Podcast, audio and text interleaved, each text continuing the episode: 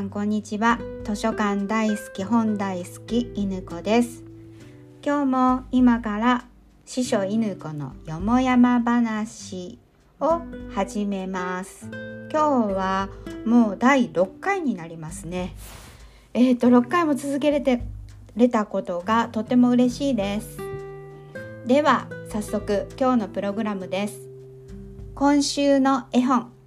それから高井義和さんの講演会に行ってきたよ。そしてカーリルの3本立てでいこうと思ってます。まず今週の絵本ですが このところ世界情勢が不穏になってきています。そこで、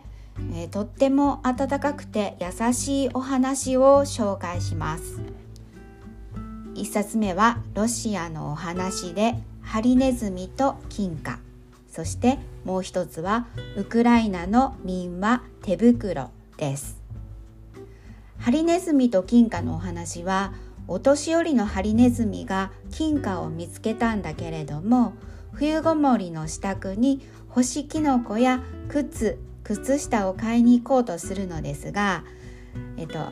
そこで出会う動物たちリスやカラスなどたくさんの動物たちがえっと、いろいろと「そんなの私があげるわよ」って言って、えっと、欲しいと思っていたものを、えっと、いただけます。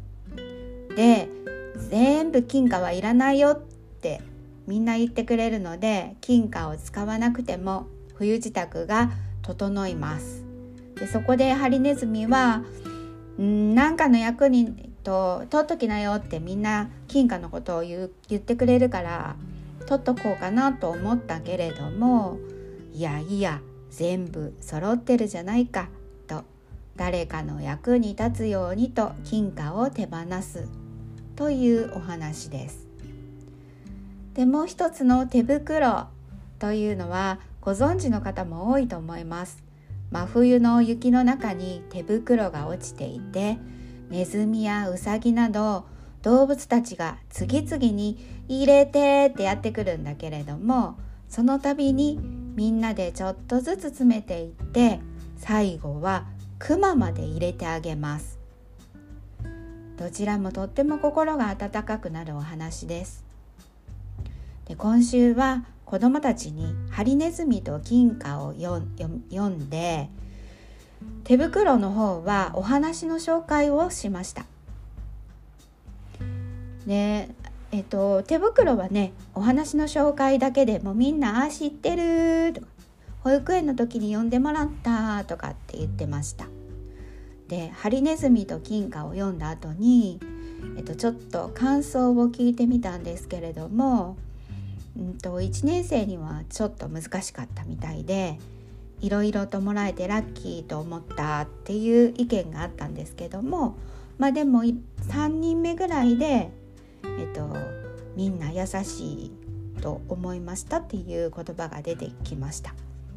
2年生になるともうすぐに、えっと、みんな優しい人ばたちばっかりでしたっていう言葉がすぐに出てきました。でそれを聞いた後に、えー、ロシアとウクライナの場所をポプラディアの情報館の世界地理で、えー、確認をしてどちらの国、えーと、今、うんと、戦争が起こっているっていうことを伝えました。まあ、みんな知っていたんですけれども、うん、どちらの国のお話もとっても優しい心を持った人たちが出てくるのできっとどちらの国の人もこんな優しい気持ちを持っているんだろうなということを思いますっていうことを伝えました。早くみんな思い出してほしいと世界平和を願って今日はこの本を読んだということを伝えました。それでは高井義和さんの講演会に行ってきたよの話です。高井義和さんというとお名前だけではピンとこない方もいらっしゃるかもしれませんが階段レストランのキャラクターを描いている方といえばえっと、分かりやすいんじゃないかなと思います。あの幽霊の形をしたであの蝶ネクタイをしているえーと、キャラクターお化けギャルソンとかっていうんですけどもそういった本を書いた人ですね。でこの方の講演会は2月23日の祭日に行われたので子どもたちを連れてでも楽しめる形にしていました読み聞かせあり楽器演奏ありの楽しい形になってました。中でもうん大人一人で参加した私が良かったと思ったのはキャラクターの生み出し方を教えてもらったことですね。どうやるかというとまず顔の輪郭を丸とか四角とか三角に決めてその次に目を決める。どんな形の目にするのか。三日月型とか四角とか三角とかむにゅーっと曲がった目とかなどなど当てていきますそして鼻口と同じように組み合わせていくとあっという間にキャラクターができるということなんですね。なるほどと思って、えーと、私も手元の紙に書い,、えーと、書いていってみました。うんといろんな組み合わせをしながらどこの部分もデフォルメしていくのかっていうことなどによって特徴を際立てていけばいいんだなと思いました。私も絵本を描いているのでキャラクターのデザインが一番悩むところであります。こうすればどんどん書きやすくなるなとちょっと気楽になりました。え物販では妖怪村の不思議図書館。という絵本を購入しました。もちろんサインを書いていただきました、うん、子供が小学校の時に流行りだしてよく読んでいたんですけれどももう20年ほど経つんですよねそれから。でも未だに学校図書館で人気の本なんですね。よく貸し出しがあります。そのことをえっと吉和さんにお話をするととても喜んでくださってお化けギャルソンの絵を描いてくれました。まああのご本人は松谷美代子さんが偉大だったと謙遜していらっしゃいましたけれどもうん、確かに松谷美代子さんの監修だったので野蛮なお化け話ではなくて怖いけれどもどこか温かさが残るようなお話に仕上がっています。子供はお化け妖怪大好きですよねうんよくお化けとか妖怪とか怖い本ありますかって聞かれるんですけれどもあの十神分類法ではいろんなところに分かれてしまうんですよね。913の日本文学は当たり前なんですけども一類の神話だったり心霊研究にあったり388の伝説民話のところにあったりあとなんかゼロのところにもあったと思うんですよね。でまあ、一箇所にまとめてもいいんですけども、まあ、受信分類覚えてほしいなと今のところ分けておいています。でも最近は 1, 1とか3類にあるんだとだんだん分かってきたみたいで「先生388のところに妖怪ないねんけど」とかってこの間言ってきた子がいました。うんこれで思い出したのが同じくなぞなぞの本も困るんですよね。なぞなぞも7のあのゲームとかの分類のところにもあるしあと1類のところにもあったりとかしてうんとなぞなぞっていうか、まあ、クイズが1類なんかな。で、うんと1か7か見てみてっって言いますね。そこになかったらもうあんまりないと思うみたいな感じであの対応してます。で最後にそれではカーリルについてですカーリルっていうサイト、まあ、ご存知の方多いんじゃないかなと思うんですけれどもちょっとさえっ、とねだいぶ前からカーリル使ってたんですけど最近ねご無沙汰をしていましたで久しぶりに、えーと、開いてみるとえっ、とねちょっとびっくりなんですが、まあ、COVID のことがあってから学校向けの蔵書検索サービスを無償提え無償提供されているということを知りました。んとどういうことかというと,、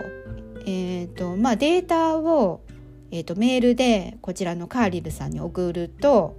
えーとこのカーリルのサイトからその学校とかその団体にある蔵書検索が無料でできるよっていう話なんですね。でまあえっ、ー、と、まあ、詳しくはこのカーリルさんのサイトを見ていただいたらいいんですけれどもあの URL は、まあ、あの一応、まあ、そこの学校なりその団体でしか見れないような形になっているので外部に公開っていうことはあのあまりあの、まあ、URL さえ完了しておけば大丈夫っていうことみたいですね。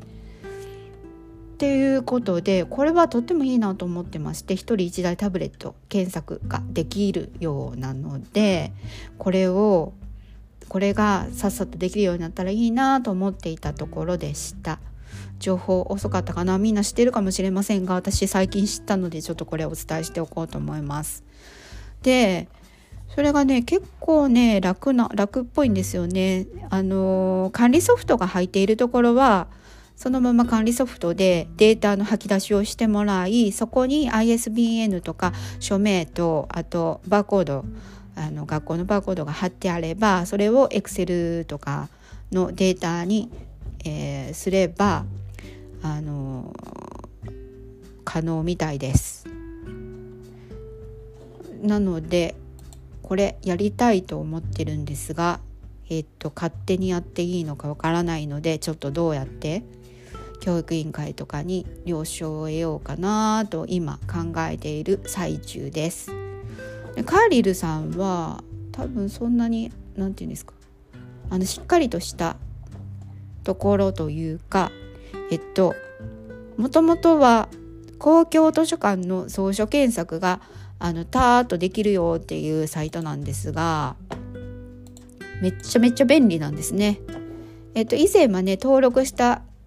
えーと、図書館3つ4つをダーッと探してくれてたんですけど久しぶりに開けてみると,、えーと、その都道府県の中でざっと探してくれるみたいです。えっ、ー、とまあお近くの、えーと、都道府県を入れるとこの本はどこそこどこそこの公共図書館にありますよ何冊ありますよっていう一覧がダーッと出てきます。そうするとね近くの図書館にあればそのままその本を借りに行けるし、えーと、うちの家からだったら何個かな4つか5つぐらいね車でねざっと回ろうと思ったら図書館行けるんですね。なのでその自治体ごとに検索をかけなくてもカリルでざっと検索をかけるとああっちの図書館に行ってこの本は借りようとかっていうことができます。とっても便利なサイトなのでまた使っていただければと思います。それからまあねあの普通に図書館関係ない人とかでも、えっと、本のレシピとかあの見れます。こんな本おすすめだよとかっていうことが皆さん投稿されてるのでそういう本を参考にちょっと読んでみようかなとかっていうことが見れるんじゃないかなと思っています。というわけで今日はめちゃめちゃ早口で喋った気がしました。えっ、ー、と毎回なんかちょっとあのちゃんとちゃんと喋ろうと思うんですけれどもなんかその日の設定っていうかその日の気分によってアドリブをたくさん入れようとかうんとなんか台本通りにちゃんと読もうとかなんかいろいろまあ手探り状態でちょっとやっていてる最中ですけれどもまあ本についていろいろとあの皆さんで楽しんでいただけたらなと思って、えー、やっています。これからもよろしくお願いします。それでは Have a nice day!